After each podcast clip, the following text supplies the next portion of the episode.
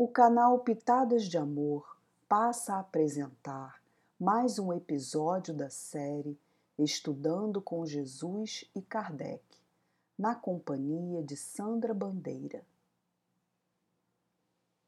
Edificando a própria luz.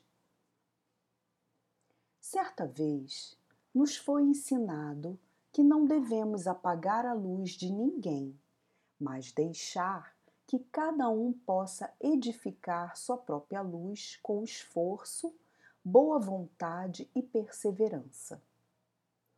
Compreendemos o quanto é trabalhoso e difícil a transformação interior quando o vício ou as misérias da alma já tomaram corpo em nós.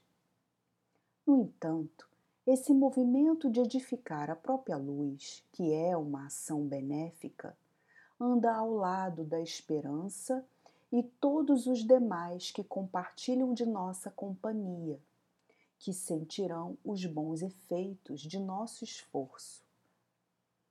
Mas cabe-nos cuidar da vaidade sobre o próprio saber, porque faz crescer em nós o orgulho que poderá levar-nos a uma próxima queda.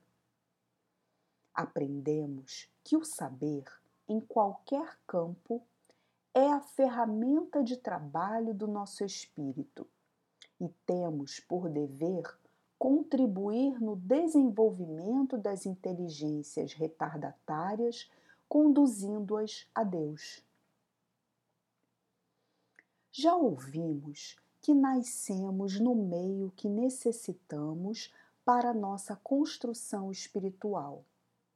E o nosso instrumento de trabalho é a inteligência, que indica-nos a utilização que devemos executar.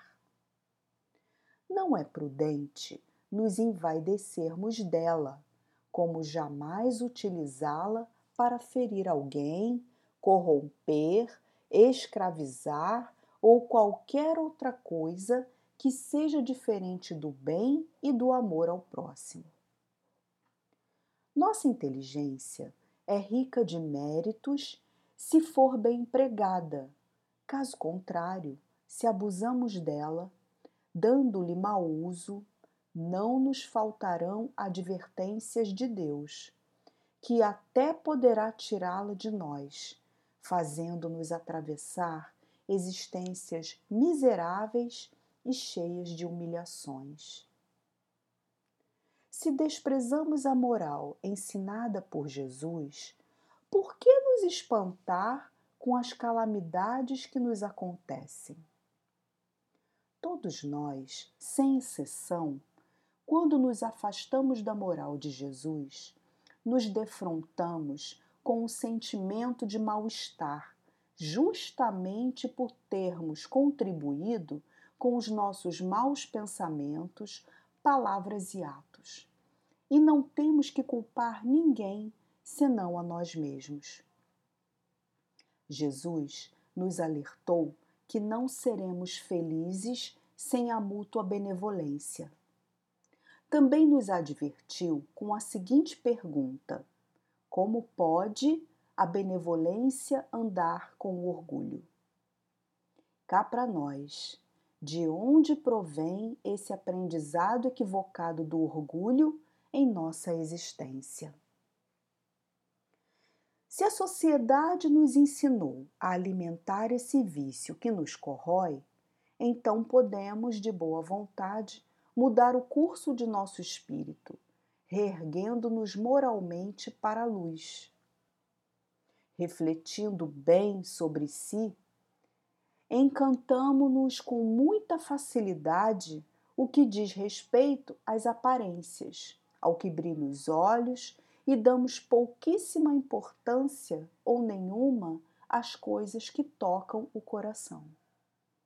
Encontramos deboches, críticas, maledicências, adulações. Há várias considerações ao dinheiro e nenhuma à ética e à moral. E ainda nos espantamos com os acontecimentos atuais, que foram tecidos ao longo dos séculos por cada um de nós. O fato é que nos afastamos das leis de Deus, dos ensinamentos de Jesus, da ética, da moral, do bem e do amor.